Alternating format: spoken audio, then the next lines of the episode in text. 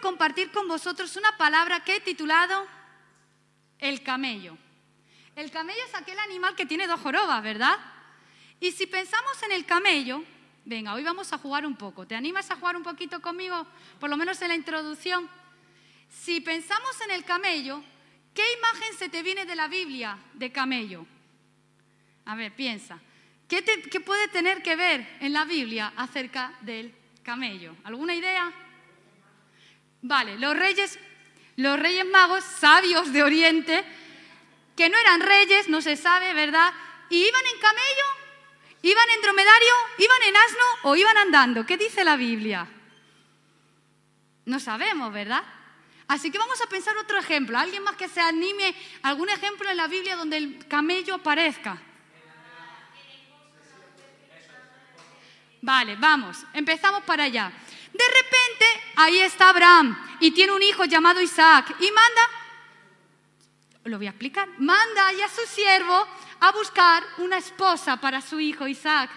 Y de repente ahí entra en escena la bella esposa, ya, bueno, la futura bella esposa, llamada Rebeca. Y Rebeca estaba ahí en el pozo. Y era costumbre, era algo de norma que la mujer o la persona que estuviera ahí eh, cogiendo en el pozo el agua diera de beber a la persona que venía extranjero, era como cultura. Es como si de repente, alguien se acerca y te dice, ¿me puedes dar un vaso de agua, verdad? Estás en un restaurante y se acerca, ¿me puedes dar un vaso de agua? O alguien en tu casa, oye, ¿me darías un vaso de agua? Era educación, dar un vaso de agua. Y, claro, ¿cómo que no? Se ha cogido en el cántaro, pues le da de beber, en este caso, al siervo de Moisés le dio de beber. Pero lo interesante de Rebeca no fue que diera de beber al siervo de Abraham que iba a buscar esposa para Isaac. Lo interesante es que ese pozo para coger y coger el agua había que bajar unas escaleras. Yo no sé, pero a mí la verdad es que siempre los pozos como que yo me recuerdo de pequeñita que me imponían. Veía un pozo y decía, qué profundo es eso, ¿verdad? Y el pozo que habla la Biblia no es un pozo donde tiras el cubo con la polea, con la cuerda, baja y sube. No, era un pozo que tenía que bajar unas escaleritas a lo profundo y ir a por el agua y luego tenía que subir las escaleritas y sacarlo. Entonces, imagínate, en ese momento el siervo le dice, te ruego que me des agua, pero no solo a mí, o sea, te ruego que me des agua. Y ella le dice, te daré agua no solo a ti, sino también a tus camellos. Qué interesante. ¿Y cuánto bebe un camello? Imagínate, los camellos son animales que son capaces de pasar por desiertos porque almacenan el agua para poder eh, traspasar esos desiertos y tener el agua necesaria. Y la mujer, después de que venían de un viaje largo, los camellos estaban sedientos. Y la mujer no solo le dio agua al forastero, sino a cada uno de los animales de esos camellos, ¿verdad? ¿Qué característica tenía Rebeca? Una característica que nosotros tenemos que desarrollar que se llama servicio. Pero no simplemente sirvió dándole un frasco o un vaso de agua, sino que hizo un extra. Y eso es lo que tú tienes que entender en el, día de hoy. Sirve dando la milla extra. No solo des un poco. Si vas a servir, hazlo con todas las de la ley. Dice la Biblia que esta mujer sirvió tanto que lo que hoy estaba trabajando, dando de beber a cada uno de esos camellos, ¿sabéis qué pasó al final? Al final, todo lo que portaban esos camellos era para ella. Fue eh, la recompensa, el gran resultado que tuvo en su vida. Yo te digo, aunque tú te esfuerces dando la milla extra y sirvas, siempre Dios te va a ganar dando, te va a sorprender. Pero si algo decides hacer por Dios, no lo hagas por hacer, sino hazlo con excelencia, dando lo mejor. Hoy saquemos esa característica de un servicio, pero dando la milla extra. Dando la milla extra en casa, dando la milla extra en el trabajo, dando la milla extra en el grupo de crecimiento, dando la milla extra en el ministerio, en cada área de tu vida, cuando sirvas. No sirvas para sacar un 5, porque cuidado que si estudias para un 5 al final te quedas con un 4 y no te hacen media. Estudia para sacar un 10. Y si puedes un 11 y un 12, mucho mejor. Estudia. Es decir, sirve dando la milla extra. Muy bien, primer ejemplo. Otro ejemplo que aparezca en la Biblia que nos recuerde. Punto para Gisela, que nos recordó a Rebeca en ese acto de servicio extremo. ¿Alguien más se acuerda de un ejemplo que aparezca en la Biblia de camello? ¿Doy alguna pista? A los que le gusta, mm, no es que sea eso, ¿no? Pero a los que le gusta coser, ¿no se acuerda de algo? La aguja. Esa frase típica que escuchamos en la conversación de Jesús. Muy bien, ya están aquí sacando, recordando. Otro momento donde vemos la imagen del camello es cuando de repente Jesús tiene una conversación y dice, es más difícil que un rico entre en el reino de los cielos a que un camello pase por el agujero de una aguja. Y claro, uno cuando lee eso o lo escucha se imagina, un pedazo camello como el que nos ha puesto antes Hugo ahí en la presentación, entrando por una aguja de coser. Y realmente no era eso así. Eh, según lo que cuentan, hay varias interpretaciones de ese versículo, de ese texto, y una de ellas es que cuando eh, la persona que iba con el camello cargado con toda la mercancía se retrasaba en horario, la puerta se cerraba y tenía que pasar el camello en ese momento de rodillas, o sea, tenía que arrodillarse el camello, imaginaros. No sé si habéis montado en camello alguno, pero cuando montan el camello y luego que se suben y va para un para otro, hacen así unas cosas más raras que parece que toda la carga se va a ir a los lados. Algunos que han estado en Jerusalén se acuerdan, ¿verdad? Ahí en Jericó, de estar montando en camello. Y era difícil porque tenías que hacer que el camello, se pusiera rodillas quitarle toda la carga al camello, pasar el camello, pasar la carga y luego volverlo a montar. Fijaros que, y que el camello entrara ahí de rodillas como pudiera, era algo muy complicado, ¿verdad? Era algo muy difícil. Y otra, otra interpretación tiene que ver, bueno, ya con un barco y unas cuerdas, que la dejamos para otro día, esa otra parte, pero es interesante, porque en esa enseñanza Jesús no nos está diciendo que es que el que sea rico no va a entrar en el reino de los cielos. De hecho, un poco más adelante tenemos a Zaqueo que tiene un encuentro extraordinario con Dios. Lo que está diciendo es, wow, le estoy diciendo que si quiere tener resultados extraordinarios en su vida, a este hombre que es rico, que si quiere algo diferente, la ley le ha hecho ser rico, porque cuando tú aplicas los principios de la, de la Biblia y los llevas a cabo, se te cumplen los resultados, tienes los beneficios. Si tú ofrendas y diezmo, vas a tener la recompensa de vivir en esos principios. Pero Jesús le estaba llevando a un nivel más. Tú estás buscando no solo resultados, sino una plenitud, unos resultados extraordinarios. Y tú quieres que yo te diga cómo vivir la vida que yo estoy viviendo. Y Jesús le dice, ¿sabes qué? Pues deja todo y vamos a hacer... Uy, porque hay veces que la gente no quiere hacer lo que Jesús les está diciendo. Pero déjame dejarte con esta frase. Si tú estás dispuesto a hacer lo que Dios te pida, obtendrás grandes resultados. Dios te va a pedir cosas que a veces no vas a entender. Señor, ¿cómo se te ocurre pedirme esto? Bueno, dáselo porque si tú te atreves a dárselo, entonces no vas a tener solo resultados buenos, sino que vas a tener grandes resultados, resultados extraordinarios. ¿Te quieres conformar con cosas pequeñas o quieres cosas grandes del cielo para tu vida?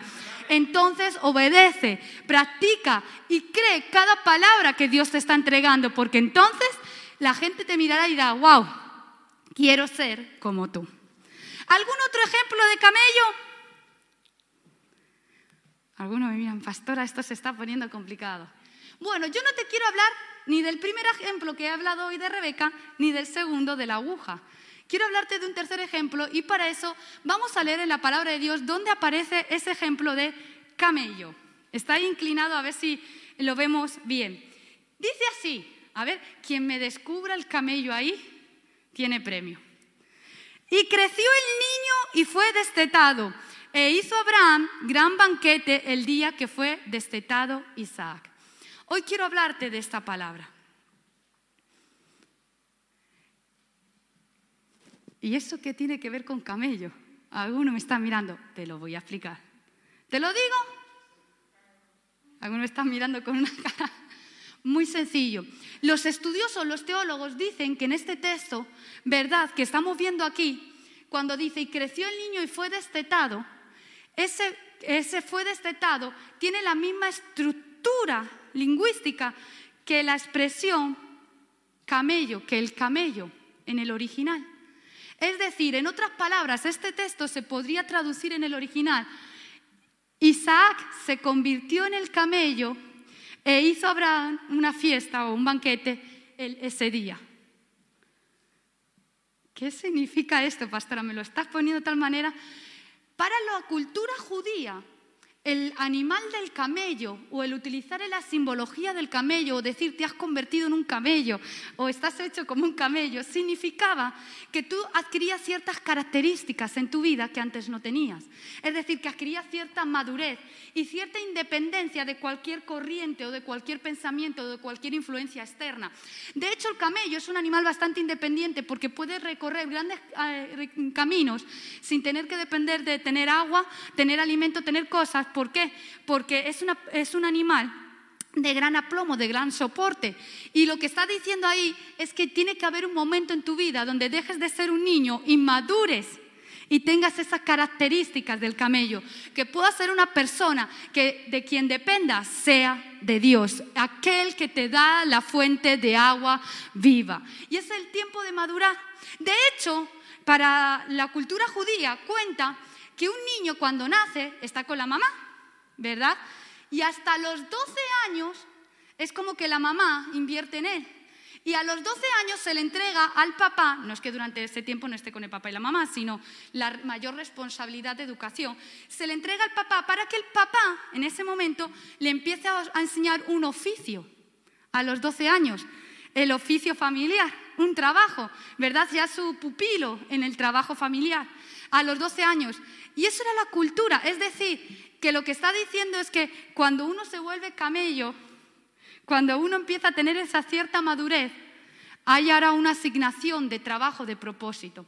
Pero lo curioso de todo esto, si vamos a entenderla en la Biblia, Jesús, ¿cuántos años tenía cuando de repente aparentemente se perdió? 12 años. Es decir, porque lo que pasó en la vida de Cristo era profético. Hasta ese momento, hasta los 12 años, dependía de María. Pero a los 12 años tenía que ponerse a los pies de José a, aprender una profesión de carpintero. Pero a, sus 12 años no le encontramos en la carpintería, a los 12 años le encontramos en el templo. Porque los negocios de mi padre, dice él, en las cosas de Dios me es necesario estar. Es decir, estoy aprendiendo lo que mi Padre Dios tiene para mi vida. Hoy quiero decirte, es el tiempo de que madures, es el tiempo de que no simplemente seas una persona que te dejes llevar o seas que tengas que estar dándote la leche, sino es el tiempo de que seas camello, de que puedas estar en los negocios de tu Padre en el nombre de Jesús. Amén. ¿Cuántos quieren eso? Pero claro, ¿qué característica tiene una persona que ha madurado en esa dimensión? Número uno, sigue la voz de Dios. Sigue la voz de Dios. Lo vemos en la vida de Isaac, por cuanto se convirtió en camello. A poner las comillas por si luego me lo cogen fuera de contexto ahí en el vídeo. Por cuanto maduró, dice que en una ocasión tiene, pasa hambre, tiene necesidad. Y podía cometer el mismo error que cometió su padre Abraham, ir a Egipto en busca. De hecho, casi lo hace, quería ir a Egipto. Pero menos mal que Dios le habló y le dijo, detente no vayas a Egipto, porque yo voy a ser tu sustento. ¿Y hace Isaac? Siguió la voz de Dios. Lo fácil hubiera sido ir a Egipto, pero él decidió no depender de Egipto, sino depender de Dios. Es el tiempo donde tienes que seguir la voz de Dios. ¿Y qué es eso de seguir la voz de Dios?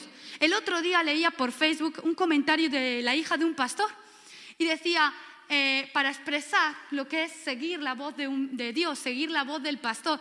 Jesús es el buen pastor. ¿Y las ovejas qué hacen con el pastor? Escuchan su voz y la siguen. Por eso se nos compara a veces con ovejas, por la capacidad de reconocer la voz de Dios y no solo escucharla, sino seguir esa voz. De hecho, esta chica decía, a veces me preguntaban cuando yo era pequeña qué profesión era mi padre. Dice, estuve tentada ni siquiera poner que era pastor, porque la gente hubiera dicho, pastor de ovejas o pastor de cabra, ¿de qué es el pastor? antiguamente, sobre todo años atrás en España, no se entendía eso, ¿verdad? Y hacía esa reflexión esa persona, diciendo, qué bueno es que nosotros podamos ser como ovejas, esa característica de reconocer la voz de Dios, reconocer que en medio de tantas voces que hablan, es Dios quien te está hablando. Y no solo eso, sino tener lo que hay que tener para seguir esa voz Vaya donde vaya el pastor, decir, donde tú me digas, yo voy. Aunque en Egipto no hay hambre y en medio del desierto está el hambre, si tú me dices que me quede, aquí me quede, porque haya desierto o haya manantial, en cualquier lugar, si Dios está conmigo, voy a prosperar. Y eso le pasó a Isaac al obedecer la voz de Dios. Tienes que obedecer la voz de Dios. Cuenta la Biblia que ahí está Saúl.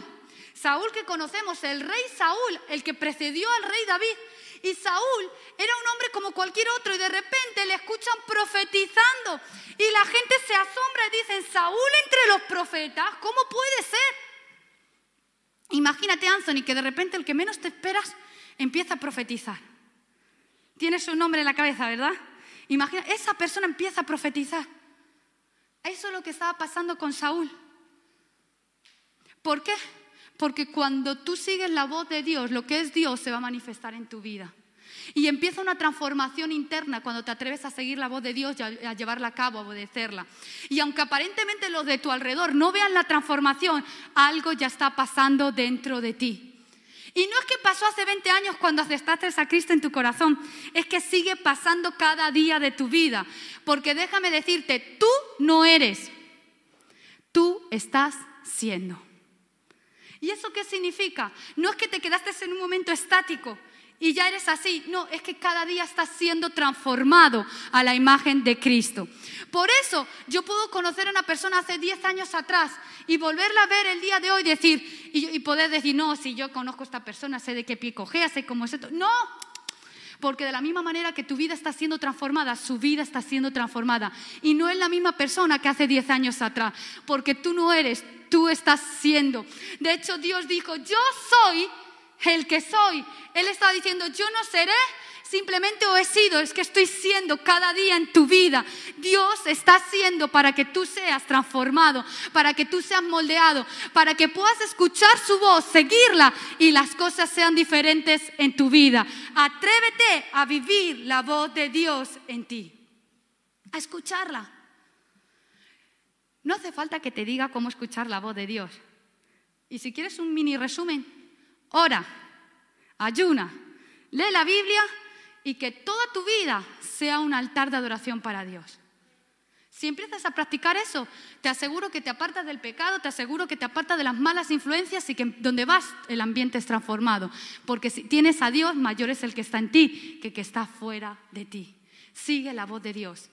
Sé una persona madura, el camello.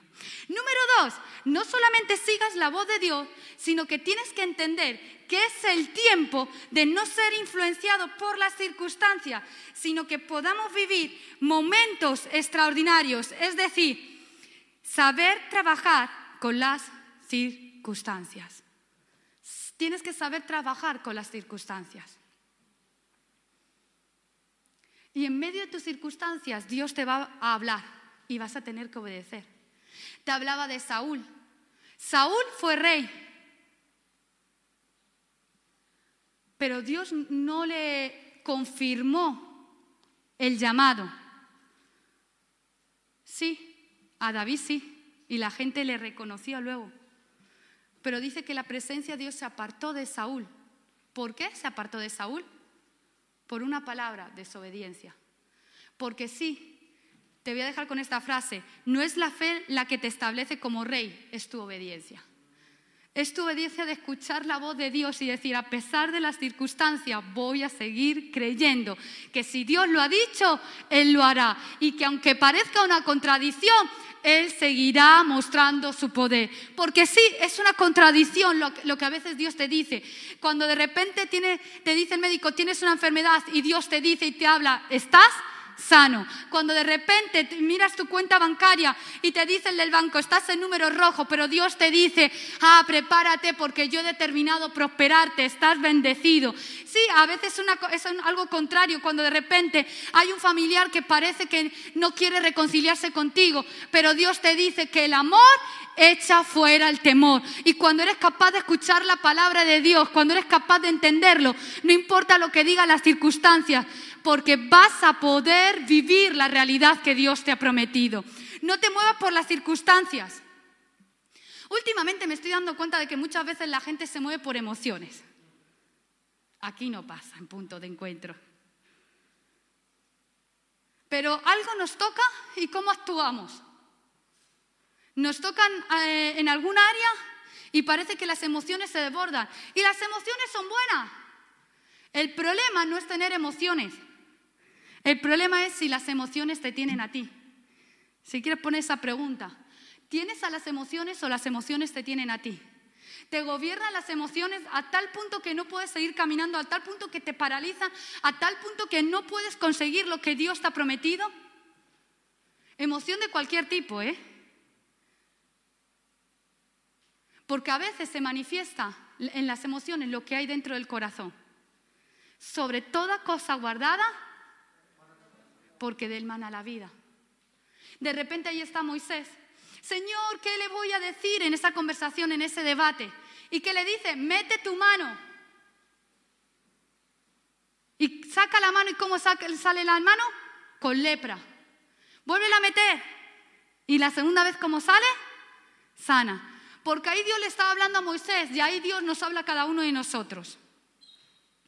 Y nos dice, cuando tú vayas y quieras vencer las circunstancias de tu alrededor, quieres ir y traer una transformación a tu familia, quieres que tu trabajo sea diferente, quieres que España sea bendita y pueda vivir un avivamiento, necesitas meter la mano en el corazón y examinar si al sacarla hay lepra.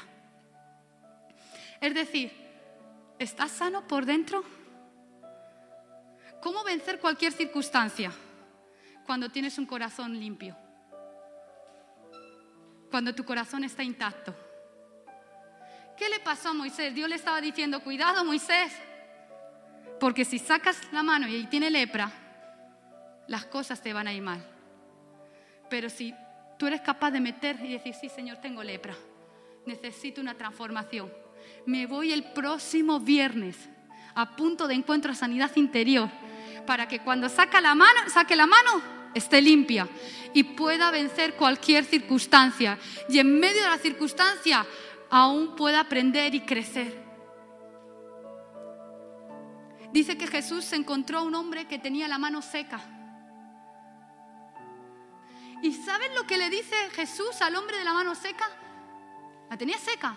Le dice, ay, imagínate la mano dura, extiende la mano. ¿Cómo? Porque una cosa es que Dios te diga algo que has estado haciendo, que sabes cómo hay que hacer, y otra cosa es que Dios te pida algo que nunca has hecho.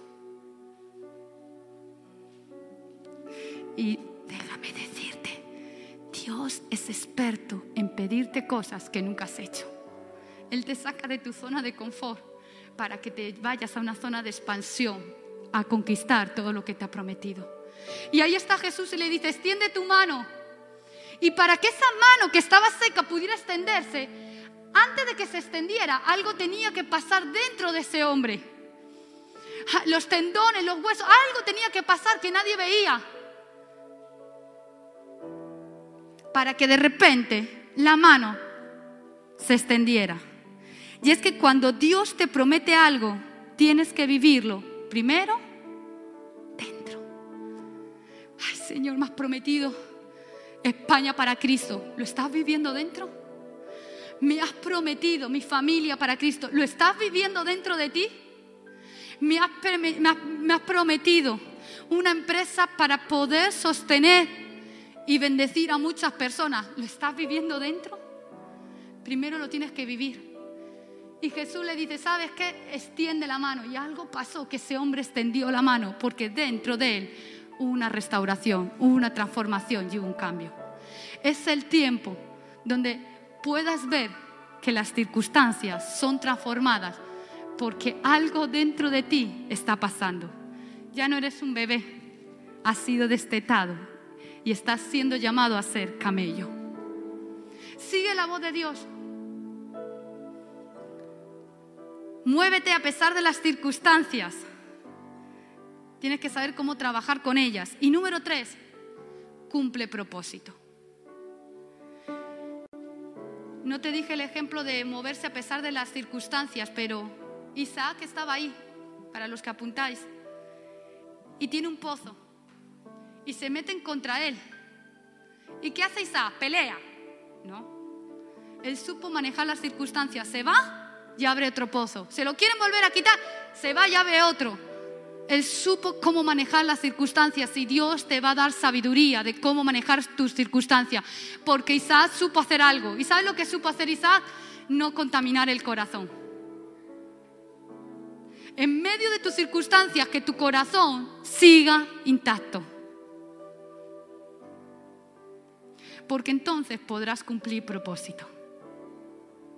Dice que ahí está Isaac.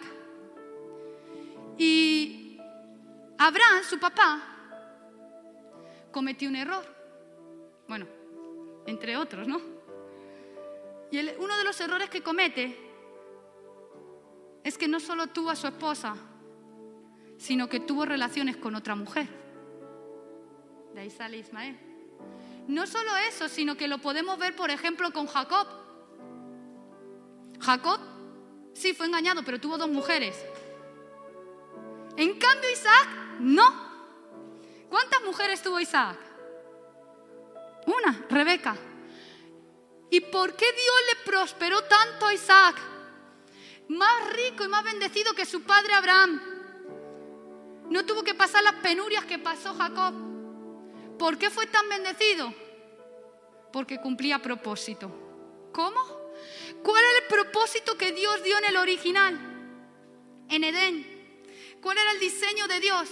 Mujer y hombre los creó.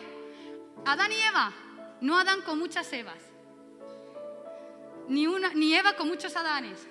Adán y Eva. Ese era el diseño. El pueblo de Israel se metió y se juntó con otras culturas y de ahí sale la poligamia que vivió. Mira que Dios le dijo, no juntéis.